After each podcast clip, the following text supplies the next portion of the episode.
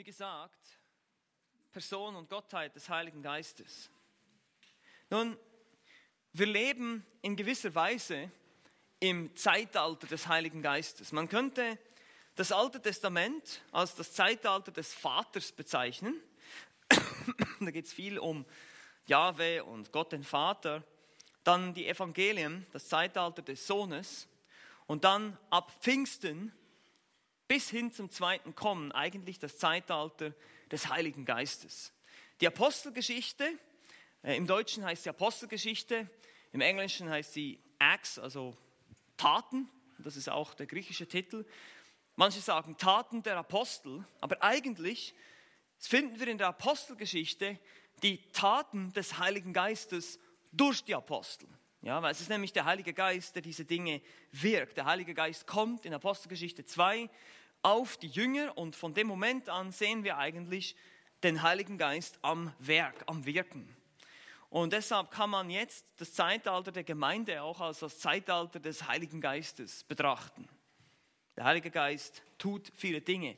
Und wir befinden uns in einer Zeit, in der dieses Thema schwierig ist, dieses Thema ein bisschen behaftet ist, belastet ist, natürlich durch die ganzen charismatischen Irrströmungen, die es heute gibt.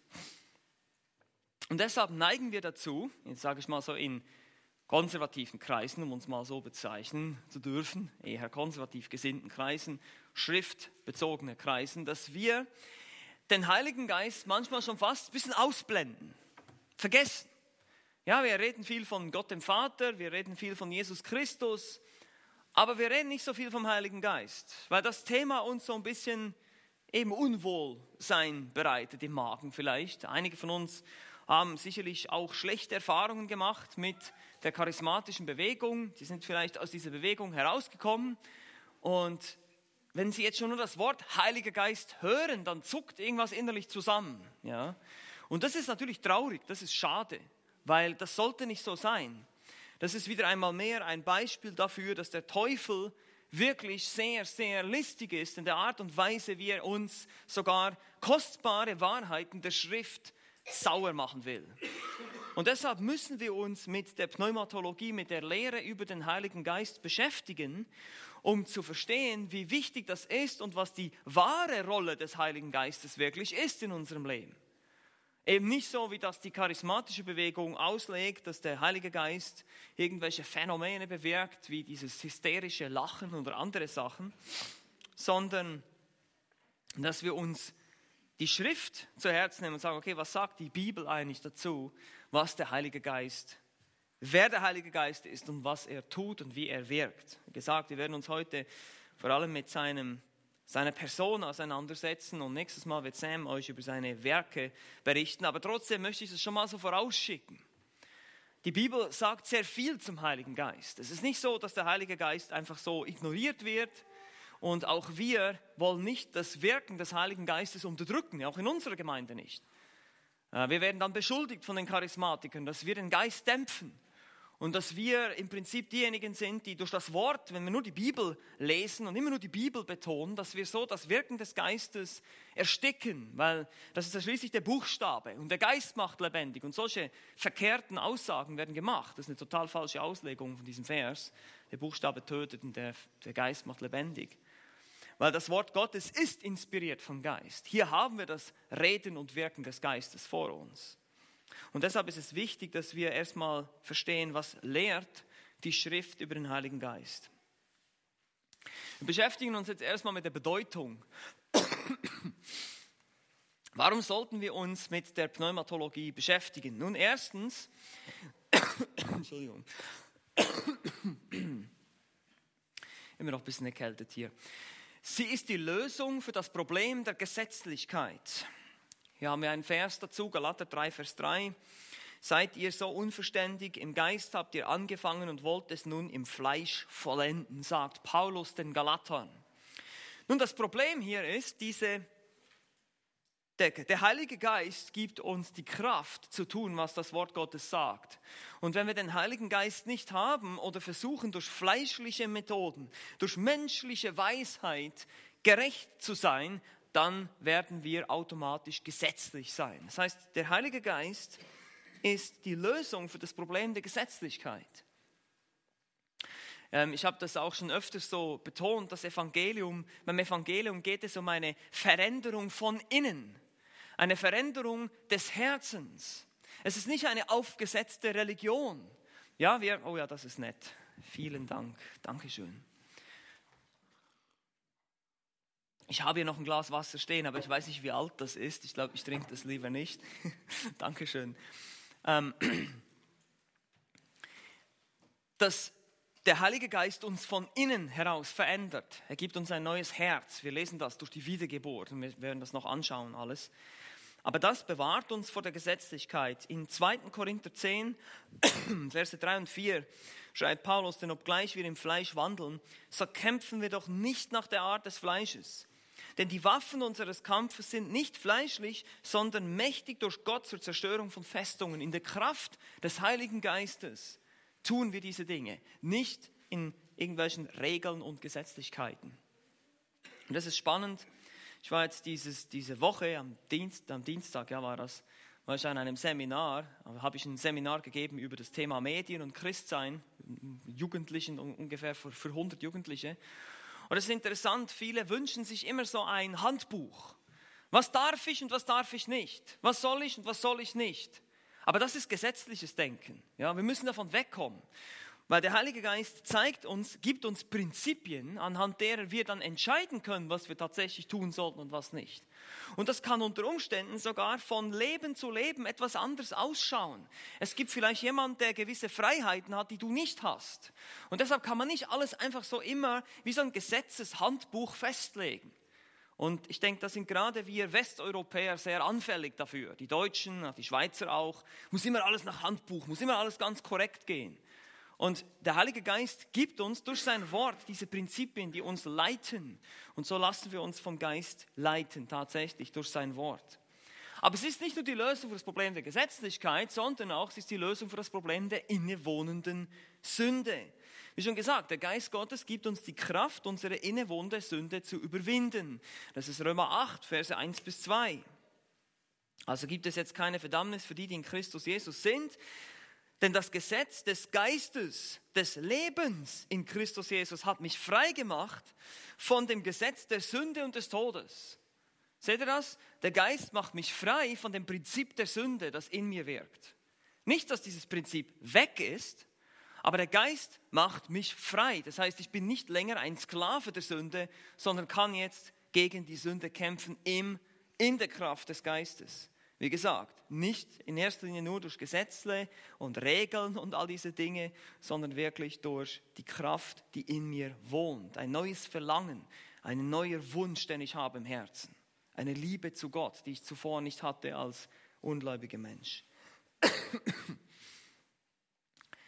Sie ist aber auch die Lösung für das Problem der Vernachlässigung des Heiligen Geistes, habe ich schon gesagt. Durch das charismatische Durcheinander neigen wir dazu, den Heiligen Geist sozusagen zu vernachlässigen, uns nicht so sehr damit zu beschäftigen, wer der Heilige Geist ist und was seine Rolle ist in unserem Leben. Und deshalb ist es wichtig, das Wort Gottes sorgfältig zu studieren, um zu schauen, was es über den Heiligen Geist zu sagen hat. Das ist mal so vorausschicken und letztlich Punkt D, sie ist die Lösung für das Problem einer oberflächlichen Theologie. Auch hier, Theologie ist das Studieren, wir haben das definiert, systematische Theologie ist das Organisieren oder besser gesagt das Studieren, Systematisieren und Organisieren von Wahrheiten über Gott. Das können wir aber nur tun, wenn wir einen erleuchteten Verstand haben, wenn der Heilige Geist unseren Verstand erleuchtet und uns hilft, das Wort Gottes zu verstehen. Sonst können wir keine Theologie haben. Und deshalb ist die Lehre des Heiligen Geistes auch ein Schutz vor der oberflächlichen Theologie, eben von der Theologie, die teilweise auf Erfahrungen basiert, wie in der charismatischen Bewegung. Also das ist die Bedeutung. Warum ist es wichtig? Jetzt haben wir als nächstes die Schwierigkeiten. Wie gesagt, ich habe es schon so ein bisschen anklingen lassen. Der Heilige Geist ist nicht die dritte Person der Trinität. Er ist eine Person der Trinität, der Dreieinigkeit. Trinität bedeutet Dreieinigkeit. Er ist nicht sozusagen der Dritte ja, im Bunde, so ein bisschen der, der Letzte, der Nachzügler. Ja? Der Heilige Geist ist genauso ebenbürtig in Persönlichkeit und in Gottheit wie Gott der Vater und Gott der Sohn. Das ist ganz, ganz wichtig. Wir sehen das in den verschiedensten Stellen und ich habe euch hier nur ein paar Beispiele mitgebracht, ähm, wie die Reihenfolge. Die klassische ist Vater, Sohn und Heiliger Geist. In Matthäus 28, Vers 19, ihr kennt das alles, die Taufformel. Tauft sie in dem Namen des Vaters, des Sohnes und des Heiligen Geistes. Aber da gibt es umgekehrte Reihenfolgen. Zum Beispiel Gott, Geist und Christus in Johannes 14, Vers 16. Jesus, Gott, Heiliger Geist in 2. Korinther 13, 14.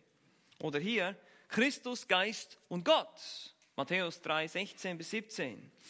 Oder hier sogar Geist, Herr und Gott. Also der Geist kommt zuerst. Und die Stelle können wir uns jetzt mal anschauen. Einfach genau im Prinzip die umgekehrte Reihenfolge, weil wir werden diese Stelle bald ausführlich studieren. 1. Korinther Kapitel 12 in Vers 4 bis 6. 1. Korinther 12, Vers 4 bis 6. Hier wird der Heilige Geist zuerst angesprochen. Es sind aber Verschiedenheiten von Gnadengaben, aber derselbe Geist. Und es sind Verschiedenheiten von Diensten und derselbe Herr, das ist Jesus. Und es sind Verschiedenheiten von Wirkungen, aber derselbe Gott, der alles in allem wirkt. Seht ihr das? Es ist der Heilige Geist, der die Gaben gibt, aber letztlich ist es auch der Herr Jesus, der die Gaben gibt. Es ist aber auch der Vater irgendwo, der beteiligt ist. Also wir sehen hier wieder die Dreieinigkeitslehre, aber wie gesagt, die Reihenfolge ist genau umgekehrt. Darum geht es jetzt. Ihr könnt auch Epheser 4, 4 bis 6 oder 5, 18 bis 20, da geht es um die Erfüllung des Geistes. In Epheser 5, 18 bis 20, auch da wird der Geist zuerst genannt. Hier auch nochmal Geist, Vater, Sohn in Johannes 15, 26. Und ihr seht schon, es ist einfach wichtig zu beachten, dass der Vater, der Geist und der Sohn oder der Geist, der Sohn und der Vater ebenbürtig sind. Sie sind genauso Gott. Sie stehen alle drei auf derselben Stufe, wenn es um die Göttlichkeit geht. Wenn es um die Rollen geht, sieht es anders aus. Da ist es schon so, dass der Sohn sich dem Vater unterordnet und der Geist den Sohn verherrlicht. Und das ist, da gibt es eine Art Hierarchie in den Rollen, in den Funktionen, aber nicht in der Göttlichkeit. Zweite Schwierigkeit, die wir haben, ich habe euch vorhin gesagt, Apostelgeschichte, also völlig ebenbürtig, das war noch die Aussage hier. Ähm, die zweite Schwierigkeit, die wir haben, haben wir gesehen, Apostelgeschichte beschreibt uns die Taten des Heiligen Geistes durch die Apostel. Und deshalb weil es eine Geschichte ist, müssen wir ganz vorsichtig sein, Lehre abzuleiten von der Apostelgeschichte. Die Apostelgeschichte beschreibt uns, wie der Heilige Geist in einer bestimmten Zeit, zu einem bestimmten Zeitpunkt und in einer bestimmten Art und Weise gewirkt hat. Das heißt nicht automatisch, dass der Heilige Geist immer so wirkt. Okay? Ist ganz wichtig zu verstehen, weil die, gerade die charismatische Bewegung führt oft die Apostelgeschichte an als Beweistext. Ja, schau doch mal, hier, sie werden mit dem Geist erfüllt und reden in Zungen. Und solche Sachen werden gesagt. Und wir müssen sehr, sehr vorsichtig sein. Wir finden beispielsweise im Alten Testament, und darauf wird Sam dann noch eingehen, die äh, Wirkungsweisen des Heiligen Geistes im Alten und im Neuen Testament sind unterschiedlich. Der Heilige Geist hat im Alten Testament einen anderen Dienst gehabt. Er hat Leute befähigt, Könige zu sein, Richter zu sein. Er hat dem Simson übernatürliche Kräfte verliehen. Das gibt es heute auch nicht mehr. Ja, meine Kinder sagen immer, das ist der Hulk des Alten Testaments. Ja. Aber es ist einfach so, wir sehen, der, der Geist wirkt anders als im Neuen Testament. Und so sehen wir ganz deutlich, müssen wir auch bei der Apostelgeschichte sehr vorsichtig sein. Und wenn wir bestimmte Lehren haben wollen über den Heiligen Geist, müssen wir uns zunächst den lehrenden Abschnitten der Schrift zuwenden die Briefe, die didaktischen Teile der Bibel, da wo die Lehre Jesu in den Evangelien zu finden ist. Oder auch Römer Kapitel 8 ist ein zentrales Kapitel über das Wirken des Heiligen Geistes. Auch ein Korintherbrief muss mit Vorsicht genossen werden, weil ein Korintherbrief auch in eine spezifische Situation spricht und man da auch aufpassen muss, welche Prinzipien man davon ableitet. Und dann noch ganz kurz C, warum wird er der Heilige Geist genannt? Und der Geist weist auf seine Art der Beziehung zwischen dem Geist und den anderen Gliedern der Trinität hin. Der Geist ist oft der Kraftgeber, der Befähiger. Ja, das sehen wir schon ganz am Anfang im Schöpfungsbericht. Der Geist Gottes schwebte über den Wassern. Der Geist Gottes, eigentlich heißt es da, vibrierte über den Wassern. Er brachte die Energie in die Schöpfung hinein. Ja, und so ist der Geist derjenige, der die Kraft gibt und manchmal wird er dann verwechselt mit einer Kraft, einer unpersönlichen Kraft. Aber so ist es nicht. Das ist seine Rolle, die er hat, die er ausführt. Ja, und so hat der Vater, der Sohn und der Heilige Geist haben unterschiedliche Rollen. Zum Beispiel ist nicht der Vater am Kreuz gestorben, sondern der Sohn. Das wird ganz klar betont. Das ist immer der Sohn. Und es ist der Heilige Geist, der uns erfüllt. Ja, und nicht Jesus oder Gott der Vater, obwohl die natürlich beteiligt sind immer. Und da kommen, kommen wir wieder zurück auf das Thema der Dreieinigkeit, deshalb haben wir das am Anfang angeschaut. Sie sind irgendwo immer zusammen beteiligt, aber doch hat jeder seine spezifischen Wirkungen, die er tut, wie er wirkt. Das ist einfach hier. Und er wird der Heilige Geist genannt, weil heilig ist seine Eigenschaft, Heiligung ist sein Ziel. Ja? Der Heilige Geist hat das Ziel, uns zu heiligen uns abzusondern von der Sünde. Er ist derjenige, der das direkt in uns, dieses Werk tut. Es ist ein Wirken des Heiligen Geistes, wenn ein Mensch von Sünde Buße tut, wenn ein Herz sich ändert, wenn er glaubt. All das ist das Wirken des Geistes. Der Geist bewirkt diese Wiedergeburt in dir, in mir oder bewirkte es natürlich in der Vergangenheit. Und jetzt bewirkt er diese beständige Heiligung, dieses beständige Verlangen, heilig zu leben. Das sind mal so die, die Vorbemerkungen. Jetzt kommen wir zu den, zum Thema, zum eigentlichen Thema. Ah, hier sind noch die beiden Punkte. Geist deutet auf Beziehung hin, heilig auf eine der vorrangigen Eigenschaften. Also heilig ist eine vorrangige Eigenschaft Gottes. Gut, drittens, jetzt geht es weiter. Persönlichkeit. Es ist wichtig zu verstehen, dass der Heilige Geist eine Person ist. Eine Person des der Dreieinigkeit, Vater, Sohn und Heiliger Geist. Der Heilige Geist ist nicht eine unpersönliche Kraft. Er ist nicht irgendwie so ein, eben so ein Gespenst oder irgendwas Mystisches, sondern er ist eine Person. Eine Person kann man einfach darüber definieren, dass sie Verstand, Gefühl und Wille hat. Okay? Person definiert sich darin, dass sie Verstand, Gefühl und Willen besitzt. Weil wenn es nur eine Sache ist oder ein Einfluss oder eine unpersönliche Kraft, dann würde sie keinen Verstand, keine Gefühle oder auch nicht einen Willen besitzen. Und deshalb ist die Idee des Heiligen Geistes als bloße Kraftwirkung falsch, unbiblisch. Und das sehen wir ganz klar in der Schrift, das wollen wir jetzt ein bisschen anschauen zusammen, wie die Bibel uns den Geist als Person vorstellt. Erstens, er hat Selbstbewusstsein. Wir haben eine Stelle dazu, Postgeschichte 13, Vers 2. Während sie aber dem Herrn dienten und fasteten, sprach der Heilige Geist, sondert mir nun Barnabas und Saulus zu dem Werk aus, zu dem ich sie berufen habe. Also der Geist hat ein Selbstbewusstsein. Macht das für mich. Ja, er denkt, er versteht, dass er existiert sozusagen. Ich mir sind eindeutige Hinweise auf ein Bewusstsein der eigenen Persönlichkeit, der eigenen Selbstbestimmung oder Individualität. Wir sehen das natürlich auch in anderen Beispielen. 1. Korinther 12, 11 heißt es, dass er die Gaben austeilt, wie er will, zum Beispiel. Er hat ein Selbstbewusstsein, er ist sich seiner selbst bewusst. Das ist typisches Merkmal einer Person, nicht nur einer unpersönlichen Kraft. Nächster Punkt, der Name Beistand oder Tröster. Hier auch wieder ein Bibelvers dazu. Johannes 14, 16. Ich werde den Vater bitten, das ist Jesus, der hier spricht, und er wird euch einen anderen Sachwalter, heißt es in meiner Übersetzung hier, oder Beistand oder Tröster, sagen andere Übersetzungen, geben, dass er bei euch sei in Ewigkeit. Also Jesus unterscheidet sich hier auch schon von dem Heiligen Geist, ganz klar sehen wir, ich werde gehen und ich sende euch einen anderen, einen Allos, das ist einen anderen der gleichen Art, das ist ganz interessant im Griechischen. Ein anderer derselben Art, also jemand, der auch Gott ist, genauso wie ich, aber ist doch trotzdem eine andere Person, nämlich der Heilige Geist. Aber dieser Name Beistand und Tröster deutet darauf hin, dass er wirklich eine Person ist. Er spendet Trost. er hilft, er steht uns bei. Das ist sehr persönlich. Das ist nicht unpersönlich, das ist nicht nur eine Kraftwirkung. Zum Beispiel in 1. Johannes 2,1 wird dasselbe Wort für Christus gebraucht, dieses Beistand. Ja. Okay, dann haben wir nächste Punkt C. Aussagen, die keinen Sinn machen, wenn der Heilige Geist nicht Person ist. Hier haben wir zum Beispiel Lukas 4,14 oder Apostelgeschichte 10,38.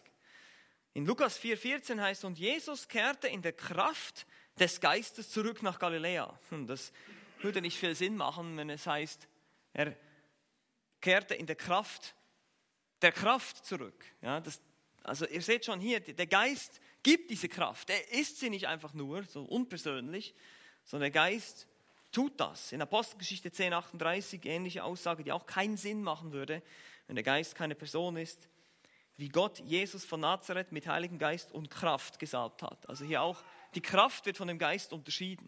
Das sind zwei verschiedene Dinge.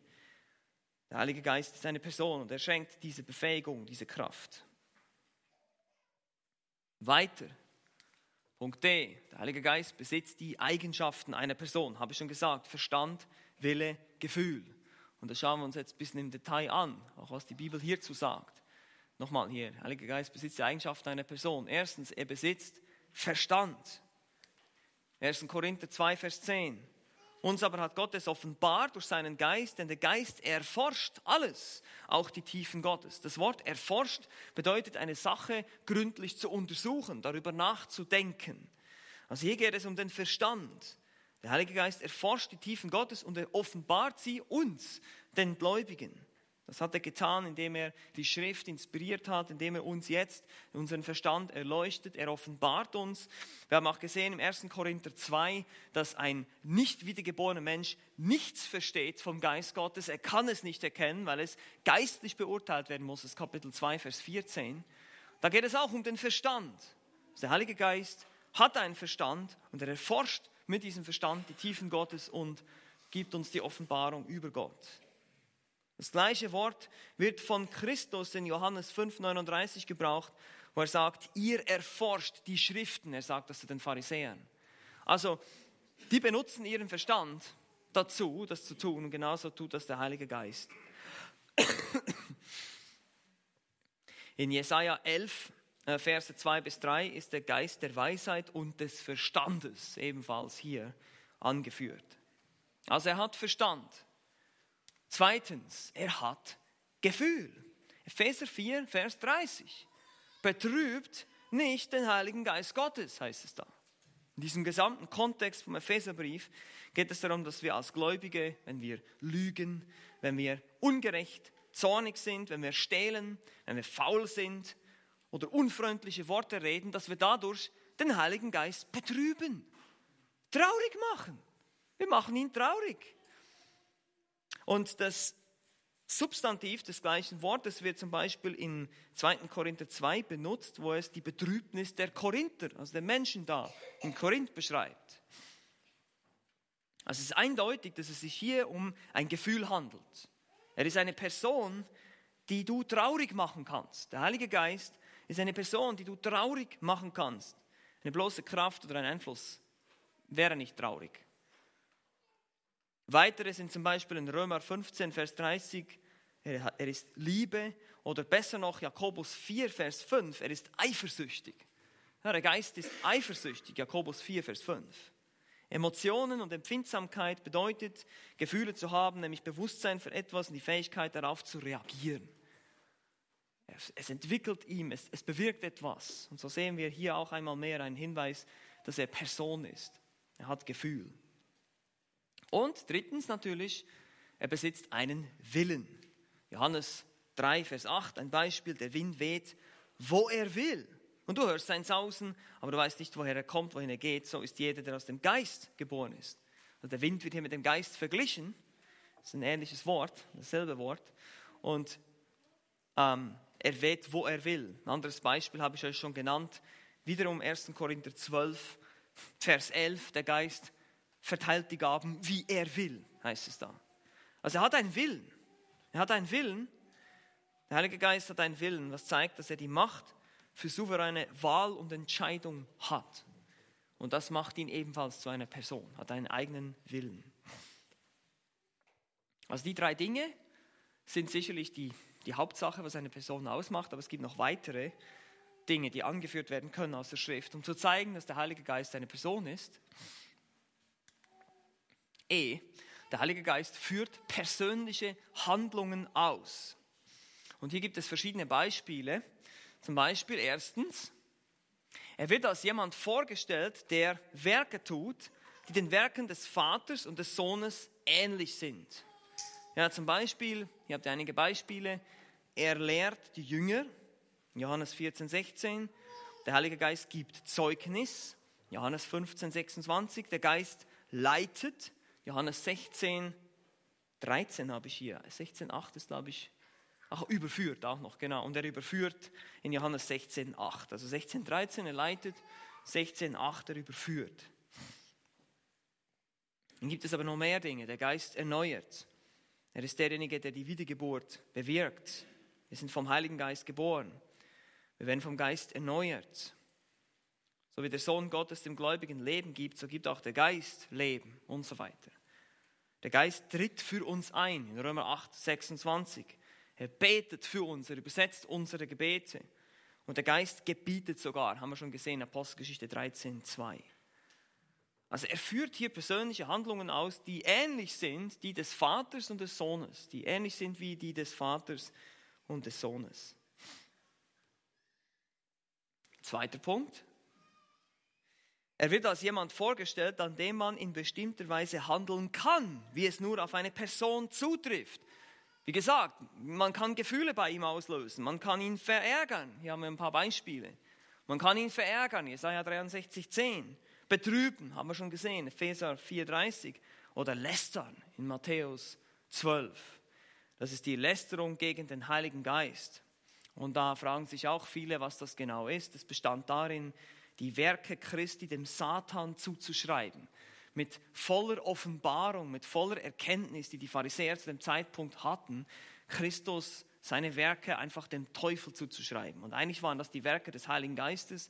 Das heißt auch immer wieder, dass Jesus diese Werke in der Kraft des Geistes tat. Und so schrieb man die Werke des Heiligen Geistes dem Teufel zu. Ja? Und äh, John MacArthur hat das mal schon so gesagt, er hat gesagt, heute geschieht das Umgekehrte. Heute in der charismatischen Bewegung werden die Werke des Teufels dem Heiligen Geist zugeschrieben. Das ist genau das Umgekehrte, was heute geschieht. Damals hat man die Werke des Heiligen Geistes dem Teufel zugeschrieben. Heute ist es umgekehrt. Das ist genauso falsch. Es ist einfach interessant, das zu sehen, so wie der Mensch immer wieder Wege findet, Gottes Wort zu verdrehen. Aber die Sünde wegen den Heiligen Geist ist eine ernste Angelegenheit. Nun, es gibt noch mehr Beispiele. Man kann dem Geist widerstreben. Postgeschichte 7. Stephanus sagt zu den Juden, ihr widerstrebt alle Zeit dem Heiligen Geist. Postgeschichte 7, Vers 51. Man kann ihn belügen. Nun, er merkt das natürlich, wenn du ihn belügst, aber in Apostelgeschichte 5, Verse 3 bis 4 belügen Hananias und Sapphira den Heiligen Geist. Dämpfen kann man ihn, 1. Thessalonicher 5, 19.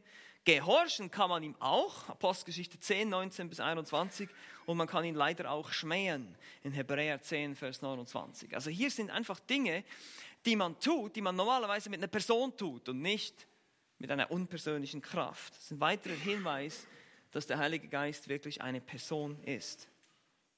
Okay, also hier der Heilige Geist führt persönliche Handlungen aus oder er wird als jemand vorgestellt, der der Werke tut. Er wird als jemand vorgestellt, an dem, bestimmte, an dem wir in bestimmter Weise handeln können. Ein weiterer Punkt, F, ist jetzt hier, der Heilige Geist hat Beziehungen, die eine Person kennzeichnen. Er hat Beziehungen, die eine Person kennzeichnen.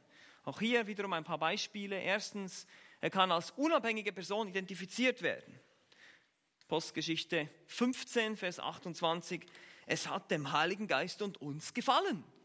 Also er wird von uns unterschieden hier und das hat ihm auch gefallen. Er ist wie eine andere Person im Raum, der auch sagt, ja klar, okay, das gefällt mir auch, machen, lass uns das machen. Also hier sehen wir irgendwie die Beziehung zu dem Heiligen Geist ist wie zu einer Person hier dargestellt.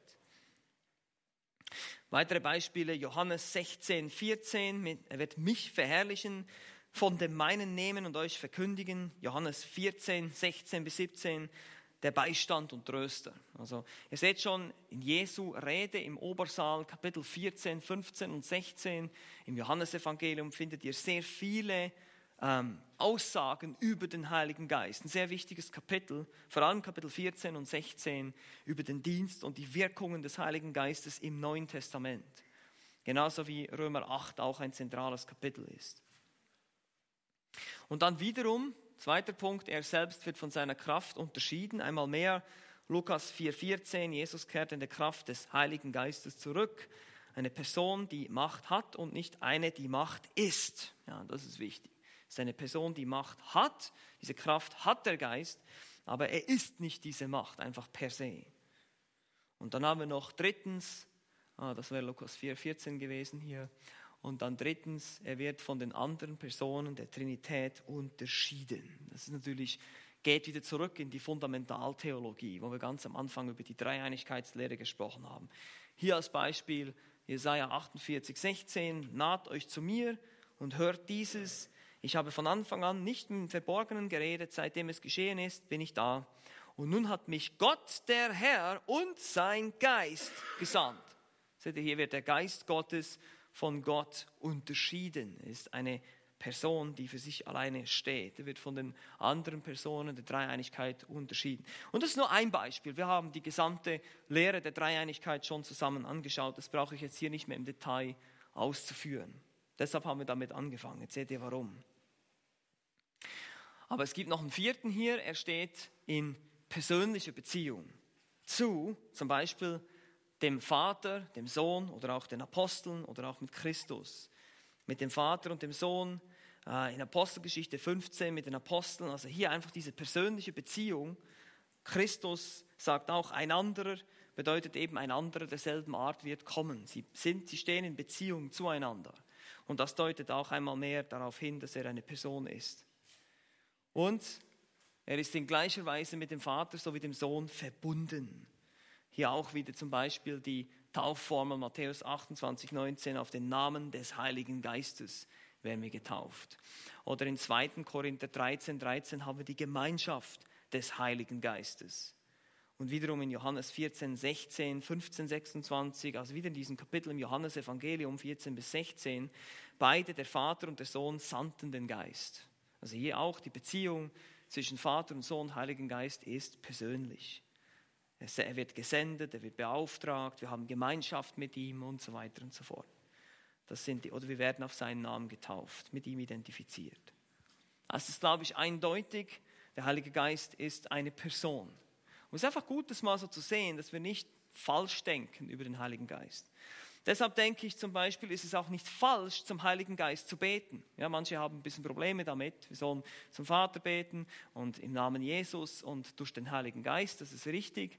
Aber trotzdem ist es nicht völlig verkehrt, auch mal dem Heiligen Geist Ehre zu geben und ihm zu danken. Warum? Er ist genauso Gott wie alle anderen Personen der Dreieinigkeit.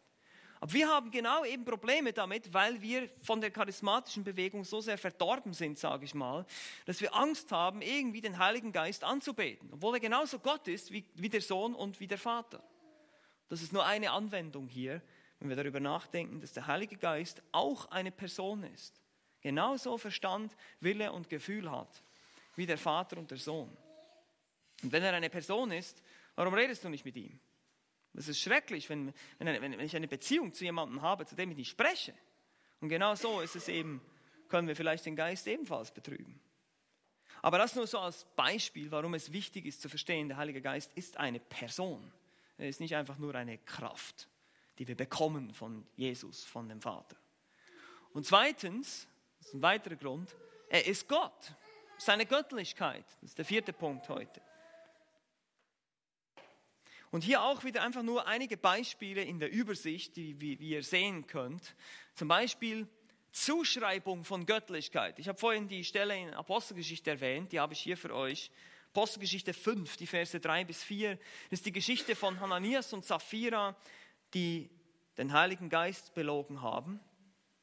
Aber dann wird was Interessantes gesagt, wenn ihr die ganze Stelle lest. Ich habe euch das unterstrichen. Oben heißt es, sie haben den Heiligen Geist belogen. Und hier unten heißt es, du hast nicht Menschen belogen, sondern Gott. Das ist eine ganz klassische Stelle, Apostelgeschichte 5, die zeigt, dass der Heilige Geist Gott ist. Und habe ich schon vorhin gesagt, wir müssen vorsichtig sein, Lehren abzuleiten, nur von der Apostelgeschichte. Und deshalb werden wir noch andere Stellen anschauen, die ebenfalls bestätigen, dass das, was hier gesagt wird, genauso ist, wie es ist. Die Eigenschaft, Gott zu sein, wird ihm hier zugeschrieben. Dann haben wir einen weiteren Punkt. B. Beziehungen innerhalb der Gottheit. Hier wird der Heilige Geist den anderen Angehörigen der Dreieinigkeit gleichgestellt, zum Beispiel in der Taufformel, im Gemeindeleben oder beim apostolischen Segen, 2. Korinther 13, 13. Also hier immer wieder, wir haben das schon am Anfang gesehen, die drei Namen werden auch austauschbar verwendet. Es gibt nicht eine bestimmte Reihenfolge, in dem Sinne auch nicht eine Wertigkeit, sondern, und hier sehen wir auch in der Taufformel, im Gemeindeleben oder so beim apostolischen Segen, es wird immer wieder auch der Heilige Geist auf eine Stufe gestellt mit Gott dem Vater und dem Sohn.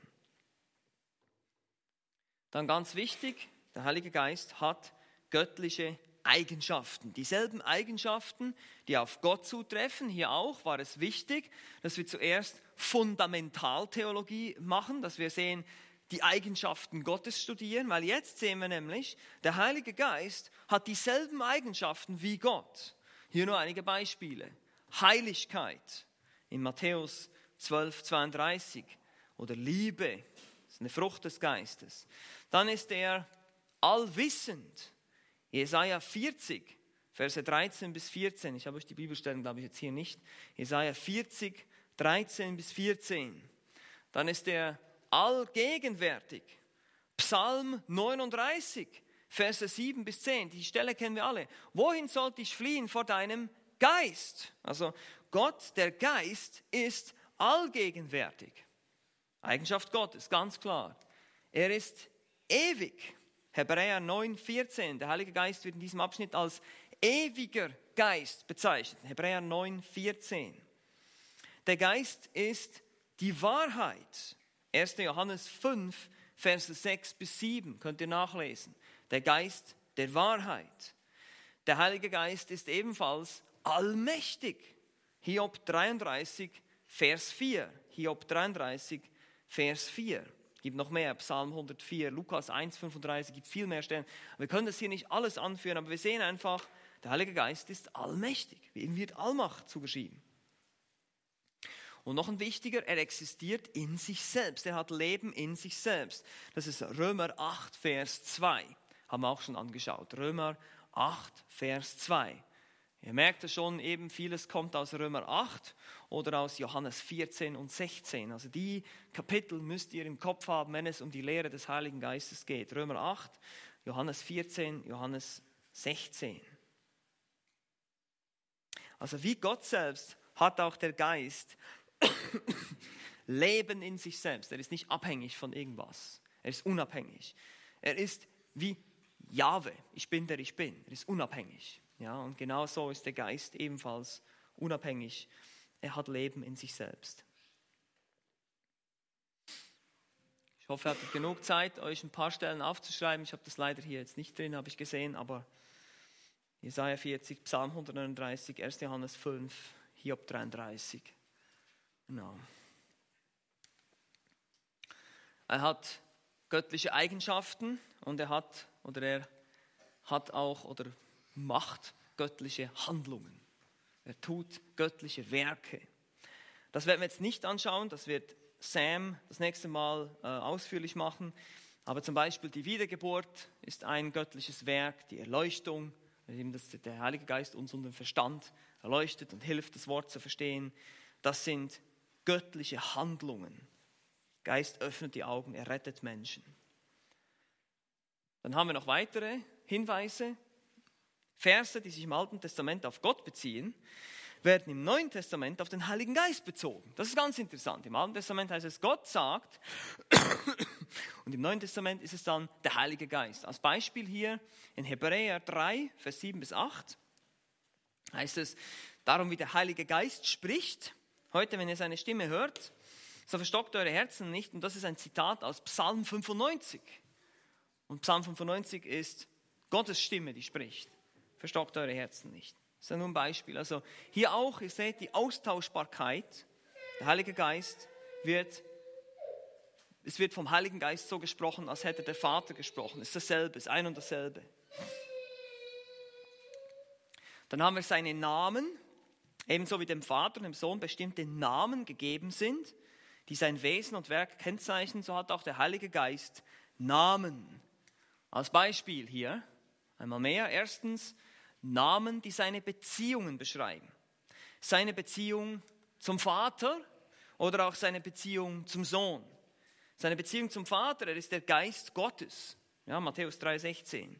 Der Geist Jahwes, Jesaja 61, Vers 1 der Geist unseres Gottes, der Geist des Herrn und so weiter und so fort. Beschreibt seine Beziehung zum Vater. Seine Beziehung zum Sohn, er ist der Geist Christi, Römer 8, Vers 9. Der Geist Christi ist auch der Geist Gottes, ist dieselbe Person. Der Geist Jesu Christi in Philippa 1, 19. Also seine Beziehungen weisen auf seine Göttlichkeit hin oder seine Namen, seine Namen weisen auf seine Beziehungen hin, die er zu Gott dem Vater und Gott der Sohn hat. Dann natürlich wie im Alten Testament Namen, die seine Eigenschaften beschreiben. Er ist der eine Geist, Epheser 4,4, ein Geist, betont seine Einzigartigkeit, seine Einheit. Er ist aber auch sieben Geister, Offenbarung 14, äh, Offenbarung 1, Vers 4. Und das kommt aus Jesaja 11, Vers 2. Und das können wir vielleicht kurz anschauen, noch, die Zeit noch reicht. Äh, Jesaja 11, könnt ihr mal hingehen, Jesaja 11, da wird der Geist Gottes beschrieben, haben wir schon, die Stelle haben wir schon angeschaut, aber es ist vielleicht interessant, euch das mal zu zeigen, vielleicht habt ihr das ja schon mal gelesen in der Offenbarung und gedacht, was heißt es denn hier von sieben Geistern Gottes? Ich dachte, das wäre nur einer. Ja, und so ist dann, glaube ich, ich glaube, das war Benny Hinn, ne, der gesagt hat, es gibt insgesamt neun Geister Gottes. Ich weiß nicht, wie er da drauf gekommen ist, keine Ahnung, aber das sind so Fehlinterpretationen von solchen Stellen, weil die, die Zahl 7 deutet auf seine vollkommenen Eigenschaften hin. Ich habe das heute Morgen noch gesehen in Jesaja 11, Vers 2, heißt es, und auf ihm ruhen der Geist des Herrn, der Geist der Weisheit, des Verstandes, des Rates, der Kraft, der Erkenntnis und der Furcht des Herrn. Sieben Eigenschaften. Okay? Also es weist auf seine vollkommenen Eigenschaften hin, wenn es heißt, die sieben Geister Gottes. Vollkommenheit, Allgegenwart und Vollständigkeit. Aber das wiederum, dieser Name weist auf seine Göttlichkeit hin. Er ist vollkommen, er ist allgegenwärtig. Er hat diese vollkommenen Eigenschaften, vereint sie alle in sich selbst. Und wie schon auch schon angedeutet, in Hebräer 9,14 wird er der ewige Geist genannt. Er ist der ewige. Gott ist auch ewig, der Geist ist auch ewig. Und so gibt es noch viel mehr. Geist der Herrlichkeit, 1. Petrus 4, 14. Geist des Lebens, Römer 8, 2, wiederum hier Römer 8.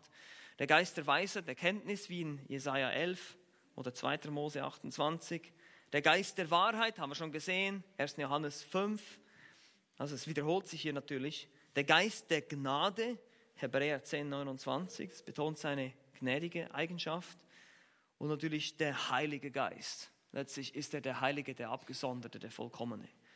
Also auch hier seine Namen deuten auf seine Göttlichkeit hin. Ich habe euch hier nicht alle Beispiele jetzt aufgeführt. Wie gesagt, das würde einfach zu weit führen. Das ist immer nur so auszugsweise, dass ihr hoffentlich ein bisschen angeregt werdet zum mehr persönlichem Studium, euch mal eben so eine systematische Theologie nehmt und das mal durchlest und das mal noch ausführlich anschaut. Und dann äh, haben wir auch noch Namen, die sein Werk beschreiben. Also zum Beispiel hier der Geist der Sohnschaft in Römer 8, 15, wieder Römer 8. Äh, der Geist der Sohnschaft, der Geist des Glaubens, 2. Korinther 4, 13. Oder ganz einfach und schlicht die Salbung, heißt es in 1. Johannes 2, 27. Salbung auch, ihr kennt dieses Beispiel von den alttestamentlichen Königen, die gesalbt wurden. Hier wieder die Idee der Befähigung, in der Salbung ist. Also wenn ihr das Wort Salbung seht im 1. Johannes 2, dann bedeutet das eigentlich Befähigung. Der Geist, der uns befähigt, bestimmte Dinge zu tun. Oder auch der Beistand, einmal mehr in Johannes 14 haben wir auch schon gesehen. Diese Namen beschreiben sein Werk, sein göttliches Werk. Also all diese Namen hier, die für ihn äh, benutzt werden in der Schrift, weisen ebenfalls ganz deutlich auf seine Göttlichkeit hin. Gut, jetzt ist die Frage, was machen wir damit? Ja, wir haben so viel Information, einmal mehr, und wie wenden wir das an? Nun, hier gibt es nicht, wiederum nicht nur Anwendungen, wo man nach Hause geht und sagt, ich mache jetzt A, B und C, sondern Dinge, wo wir darüber nachdenken, wo wir uns Gedanken machen müssen. Und das sind so ein bisschen unsere Anwendungen oder Auswirkungen für heute. Die greifen auch schon ein bisschen vor auf das Thema vom nächsten Sonntag, aber das macht nichts. Ähm, Sam wird das sicher auch noch mal ein bisschen wiederholen mit euch. Aber der Heilige Geist ist einfach wichtig, wenn es um unsere Rettung geht. Das müssen wir verstehen. Der Geist bewirkt letztlich die Wiedergeburt in uns. Johannes 3, Vers 5. Wenn jemand nicht aus Geist geboren wird, so kann er nicht das Reich Gottes, in das Reich Gottes eingehen. Der Heilige Geist bewirkt die Wiedergeburt. Aber es ist nicht nur die Errettung, die der Geist bewirkt, sondern auch die Heiligung. Wenn es um unsere Heiligung geht, ist der Heilige Geist genauso wichtig. Er bewirkt einen neuen geheiligten Willen, ein neues Herz, eine neue Motivation. Hier einmal mehr aus dem Römerbrief, Römer Kapitel 8 haben wir gesehen, das Gesetz des Geistes des Lebens in Christus Jesus hat mich frei gemacht von dem Gesetz der Sünde. Haben wir schon am Anfang betrachtet. Der Geist ist zentral, das Wirken des Geistes ist zentral, wenn es um deine Heiligung geht. Und deshalb betone ich das immer wieder. Wenn du kein Christ bist, wenn du nicht wiedergeboren bist, dann ist das alles, was du versuchst zu tun, nur eine geistliche Turnübung. Das ist völlig, das ist nichts wert. Es muss in der Kraft des Geistes getan werden. Wir müssen den Heiligen Geist in uns haben. Das heißt, es muss von Herzen kommen. Es kann nicht sein, dass du versuchst jetzt A und B und C zu tun und denkst, du bist dann ein guter Christ deswegen. Das ist Religion, das ist Pharisäertum, das bringt nichts. Sondern du musst es wirklich wollen in deinem Herzen. Deshalb müssen wir uns, müssen wir uns auch prüfen und sagen, was ist, was ist mein, meine Herzensmotivation? Was ist mein Wunsch? Was will ich eigentlich in meinem Leben? Was treibt mich an? Habe ich letztes Mal auch schon erwähnt, letzten Sonntag. Es ist so wichtig für die Heiligung. Wir können nicht in der Heiligung leben, wenn wir nicht wollen. Ich, ich, kann euch, ich kann euch in der Seelsorge oder auch von der Kanzel, kann ich euch Prinzipien erklären, aber wenn du nicht willst, dann, dann bringt das alles nichts. Und deshalb, der Heilige Geist muss dein Herz so weit verändern, dass es wirklich will, dass es wirklich gehorsam sein will. Und erst dann können wir weitergehen. Aber es gibt noch mehr Dinge. Der Heilige Geist ist zentral, wenn es um unser Gebet geht. Ja, habe ich schon erwähnt, auch wieder aus dem Römerbrief, Römer 8, 26. Der Geist nimmt sich unserer Schwachheit an. Er vertritt uns im Gebet. Er hilft uns, weil wir nicht richtig beten können, muss er das irgendwie übersetzen, was wir wirklich wollen und was wir eigentlich wirklich brauchen. Es ist interessant, ähm, dass er das tut für uns. Also er steht für uns ein im Gebet. Gehen wir noch ein bisschen nach oben hier, gibt eine vierte Anwendung. Er ist zentral, wenn es um die Schrift geht. Der Geist Gottes hat die Schrift inspiriert. Ohne ihn gäbe es keine Bibel. 2. Petrus 1,21, heilige Menschen Gottes redeten getrieben vom Heiligen Geist. Das haben wir in der Bibliologie ausführlich betrachtet. Aber das muss uns bewusst sein. Wir können dem Heiligen Geist danken für die Bibel. Er hat uns die Schrift gegeben. Er ist derjenige, der die ganze Schrift inspiriert. Alle Schrift ist von Gott eingegeben, heißt es natürlich auch, klar. Aber das hat, er durch den Heiligen Geist. Getrieben durch den Geist haben die Menschen geschrieben. Er ist der Autor der Heiligen Schrift. Und deshalb, wenn du vom Geist erfüllt sein willst, musst du von seinem Wort erfüllt sein. Das ist genau dasselbe. Habe im Hauskreis angeschaut letzten Freitag. Epheser 5, 18 Geisterfüllung ist Kolosser 3,16 Worterfüllung. Und hier sehen wir den Zusammenhang zwischen Geist und Wort. Und deshalb ist es eine absolut tödliche Irrlehre, den Geist vom Wort trennen zu wollen. Okay? Wenn ihr sagt, ja, der eben, der Buchstabe tötet und der Geist macht lebendig, dieser Vers aus, glaube ich, 2. Korinther 3 ist es, soweit ich mich richtig erinnere, das spricht Paulus im Zusammenhang des alten und neuen Bundes. Es geht ihm darum, der Buchstabe ist der Mosebund und der Geist ist der neue Bund. Das hat überhaupt nichts mit der Bibel zu tun als solches, dass er sagt, die Bibel hier tötet dich und der Geist irgendwie auf mystische Art und Weise macht dich lebendig. So ein Blödsinn. Die Bibel ist vom Geist eingegeben. Sie ist das Werk des Geistes. Und hier spricht der Geist, der Heilige Geist zu dir. Und das muss uns bewusst sein. Wir dürfen uns hier nicht irgendwie irreleiten lassen von irgendwelchen komischen Ansichten heute. Also der Geist hat die Schrift inspiriert. Wenn es um die Schrift geht, ist er sehr zentral. Fünftens, wenn es um das Werk Jesu Christi geht, ist der Geist zentral. Der Geist bewirkte die Jungfrauengeburt. Er erfüllte Christus, damit er seinen Dienst hier auf Erden tun konnte. Er führte ihn, befähigte ihn. Schließlich war er auch an der Auferstehung beteiligt. Der Geist war auch an der Auferstehung beteiligt. Hier einmal mehr aus Römer Kapitel 8. Ihr seht, wie das auffällt. Ja? Wenn aber der Geist dessen, der Jesus aus den Toten auferweckt hat, in euch wohnt. Der Geist Gottes hat Jesus auferweckt. Nun, wir sehen an anderen Stellen, Jesus hat sich selber auferweckt, der Vater hat ihn auch auferweckt, aber hier der Geist. Der Geist war also beteiligt an dem Werk Jesu Christi am Kreuz und an der Auferstehung. Und schließlich sechstens, ebenso wichtig, sechster Punkt, wenn es um die Gaben geht. Der Heilige Geist gibt der Gemeinde Gaben. Einerseits in Form von Männern, die sie zurüsten, das ist Epheser 4, 11 bis 12. Apostel, Propheten zur Gründung der Gemeinde und dann Evangelisten und Hirtenlehrer zur Belehrung und Zurüstung. Und bestimmte Befähigungen. Die Gabe des Lehrens, die Gabe des Glaubens finden wir in 1. Korinther 12 einmal mehr hier, aber das tut er alles so, wie er will. Ja, nicht so, wie wir wollen, sondern so, wie er will, teilt er diese Gaben aus. Und deshalb auch nicht zu jedem Zeitalter und Zeitpunkt dieselben Gaben. Und das werden wir sicherlich mal noch ganz ausführlich betrachten. Das können wir heute jetzt nicht tun. Aber einfach das, dieses Bewusstsein, der Heilige Geist gibt Gaben seiner Gemeinde.